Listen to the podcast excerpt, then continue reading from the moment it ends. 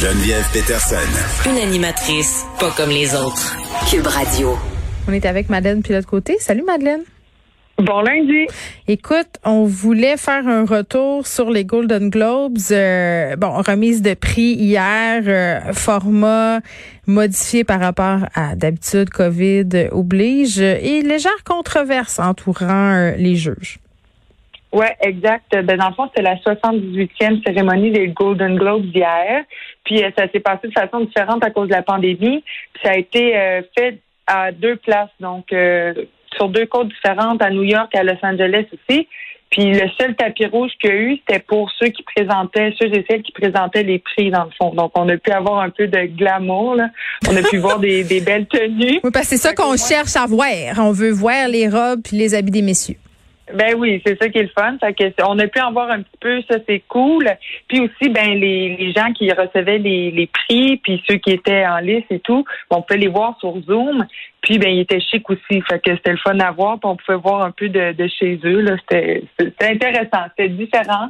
Euh, c'est sûr que moi j'ai mieux la, la, la, vraie formule, là, mm. mais quand même c'était, c'était quand même intéressant. Puis j'ai pas écouté tout le, le gala, moi Geneviève, parce que euh, je pas quelque chose que, que j'aime tant que ça que de voir euh, des, des gens hyper riches nous parler de de leur euh, de qui défendent. Oui, c'est ça, exact. Les causes qui défendent. quelque chose que j'aime. Ben écoute, euh, moi ne serait-ce que pour faire l'exégèse euh, des tapis rouges, mais je te dirais pas que je, je l'écoute, je regarde je regarde le lendemain euh, les résumés, mais je ne sais pas, j'ai l'impression bon, peut-être à part quelques exceptions là que les tenues étaient assez sobres, peut-être pandémie oblige, austérité oblige, c'est peut-être un peu maladroit de se présenter là habillé de façon totalement ostentatoire. J'avais vraiment l'impression là que nos était euh, plus sobre qu'à l'habitude. On était moins dans le euh, dans le fashion statement. Mais ce qu'on oublie, euh, c'est parce qu'on rapporte toujours ça aux vêtements, mais c'est d'abord et avant tout la fête de la télé, la fête du cinéma. Qui a gagné là mais on a quand même. Est-ce que mettons comment je dirais bien ça? Est-ce que nos prédictions se sont avérées vraies? Ben non, pas pantoute, Geneviève. On avait beaucoup d'espoir pour Mank, euh, ben le film de David Fincher qui était sorti sur Netflix en 2020. Euh, mais finalement, ça n'a rien remporté. Puis aussi Promising Young Woman, une jeune femme bon, pleine là, de... Madeleine, Madeleine, je peux tout t'arrêter? Je l'ai écouté en fin de semaine. Bon, t'as aimé ça? Ben écoute, là, là, je sais pas comment dire ça. OK. Je pense que j'avais trop d'attentes. Je m'étais tellement fait dire que c'était incroyable, que c'était un film qui bouleversait absolument tout, euh, que je t'avouerais que j'ai trouvé ça, j'ai pas trouvé ça mauvais, puis j'ai pas trouvé ça moyen non plus là, mais mais j'ai pas trouvé que c'était un grand film. Euh, pour plein de raisons. Puis euh, j'ai trouvé que ça se cherchait un peu dans le ton. Euh, j'ai trouvé que c'était même un peu grossier comme scénario, l'espèce d'actrice, bon, cette fille qui qui se venge finalement de l'agression sexuelle dont sa meilleure amie a fait l'objet alors qu'elle était étudiante en médecine. puis tu sais, je trouvais ça louable. Je me disais, mon Dieu, c'est un film féministe, c'est un film qui explique puis montre très bien les conséquences que que peut avoir ce type d'agression-là, puis montre surtout comment souvent les agresseurs s'en sortent, l'espèce de euh, de frat house là, les frat boys qui continuent de se voir, qui continuent à faire comme si c'était rien passé. Puis un des côtés que j'ai trouvé intéressant, c'était de montrer que euh, même parfois quelqu'un qui se définit comme un bon gars peut avoir des comportements problématiques. Je trouvais que c'était c'était il y avait quand même du bon propos dans ce film-là, mais est-ce que j'ai aimé ça? Est-ce que j'ai trouvé que c'était un très, très grand film? Est-ce que j'ai trouvé que c'était un film qui se démarquait, qui méritait des prix? On dirait que j'ai envie de te dire que la réponse est non. Puis je sais que c'est super populaire et que les gens aiment ça, là, mais je c'est peut-être moi qui avais des grandes attentes. Des fois, ça fait ça, hein, quand tu te fais tellement parler d'un film, tu l'écoutes, t'es comme déçu.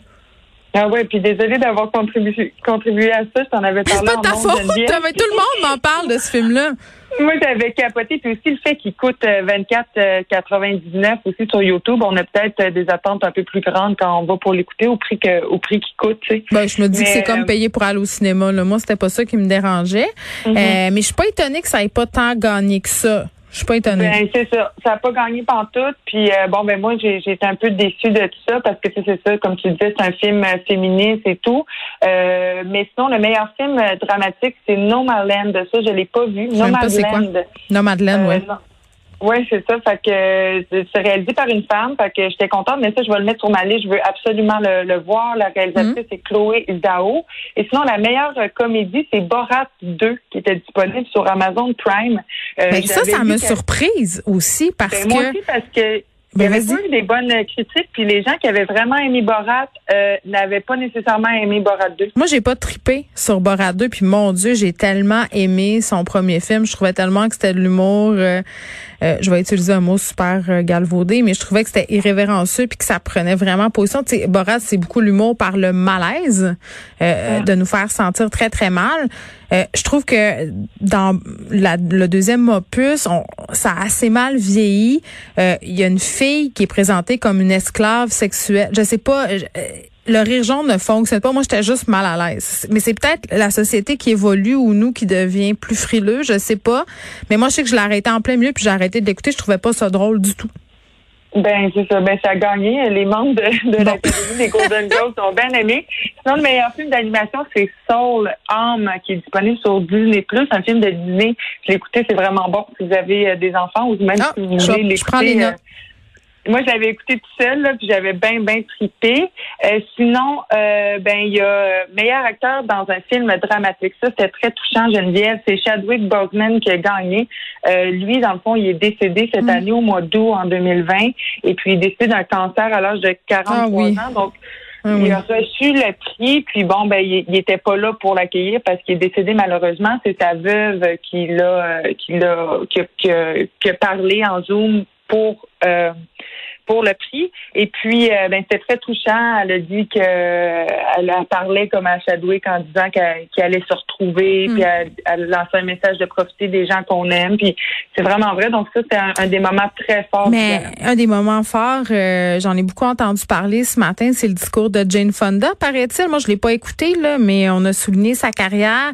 Et euh, ce que je trouve intéressant, c'est qu'au lieu de revenir sur elle, elle a beaucoup parlé des films qu'elle admirait, des réalisatrices. C'était un discours qui était tourner vers l'autre? Ben c'est ça, je trouve ça bien parce que euh, moi c'est ça qui m'énerve un peu des galas là, c'est quand on parle de soi puis de ses réalisations puis qu'on passe euh, mm. euh, six minutes, trois minutes à remercier tout le monde qui a aidé puis qu'on s'en fout un peu en tant que public là. Mais je trouve ça je trouve ça intéressant qu'à qu'à se permettre de rediriger les projecteurs vers d'autres euh, d'autres gens parce qu'elle, elle a eu vraiment une belle carrière. Puis mm. euh, c'est intéressant de, de, faire parler de soi par euh, une grande femme comme Jane Fonda. Bon, là, c'était les bonnes affaires. Les Gold, on critique tout le temps plein de choses là, par rapport au gala. le manque de diversité, quand même, a beaucoup fait jaser. Parce que la semaine passée, il y a le Los Angeles Times qui a publié une longue enquête sur les Golden Globes. Fait que ça a vraiment fait jaser cette semaine. Ce qui en est ressorti, c'est qu'il y avait vraiment un manque de diversité, puis qu'il y aurait comme de la corruption là, dans les Golden Globes, dans les membres de, euh, dans les 87 juges. Dans le fond, euh, pour ce qui est du manque de diversité, il y a 87 juges, et puis il y en a aucune personne noire dans ces juges-là. Fait que c'est pas, c'est vraiment pas normal. Puis on dirait que l'Académie comprend pas l'ampleur du problème. Puis là, il y a l'organisation qui s'est engagée à régler le problème, mais hier, on l'a vu durant le gala, euh, ils ont adressé le problème en, en, parlant juste pendant 43 secondes sur les trois heures de gala. Qu'est-ce qu'ils ont dit? Ben, ils ont, c'est, la vice-présidente Hélène euh, O'Henry qui a dit euh, que bon que qui, comprenait que qu'il y avait beaucoup de travail à faire aussi, puis qu'il faudrait qu'ils développent comme des mécanismes pour euh, mettre plus de journalistes euh, noirs. Mais c'est pas comme s'il euh, l'avait appris hier qu'il y avait un manque de diversité. C'est ça qui me fait rire. C'est comme quand tout à coup on a une enquête et là, oups, faut réagir, faut dire, alors que le manque de diversité s'est débattu à l'échelle planétaire depuis quand même plus d'un an. Là. Je pense que quand tu te rends compte que sur un jury, t'as aucune personne racisée. bon, je sais pas si aucune personne racisée là, c'est aucune personne noire. En tout cas, c'est mm-hmm. quand même quelque chose. Puis tu sais, il y avait aussi, je pense, un manque d'éthique par rapport euh, au juge. Là, on parlait de voyage sur le bras. Ça, ça avait pas l'air tellement legit. Ben c'est ça. Il y, a, une journaliste, il y a trois mois, une journaliste norvégienne qui avait déposé sa candidature, puis sa candidature avait été refusée. Puis elle, euh, elle avait comme intenté des, des, poursuites judiciaires, puis finalement ça avait été refusé. Mais ce qu'elle disait, elle, c'est qu'elle parlait justement d'un manque d'éthique. Elle dénoncé le fait que les membres y acceptent des milliers de dollars de la part des studios puis des célébrités. Puis après ça, ben ça les incite à. Mais c'est sûr, c'est comme donner des, cadeaux à quelqu'un qui vote pour toi. C'est comme euh, ben, des médecins qui partent en croisière payés par la compagnie pharmaceutique. C'est comme des gens qui font la promotion d'objets payés sur les médias sociaux. À un moment donné, pas indépendant d'esprit, euh, t'es pas objectif. Si tu te fais graisser par en arrière, c'est tough de dire à quelqu'un qui t'a invité sur le bras, ben excuse, ça sera pas ton film qui va gagner parce qu'après tu sais que tu y retourneras plus. L'humain étant ce qu'il est, euh, il me semble que les processus de jury, ça devrait être beaucoup plus hermétique que ça, puis qu'on devrait pas permettre à des délégations de se faire inviter par des grands studios de production. Madeleine, merci, on se reparle demain.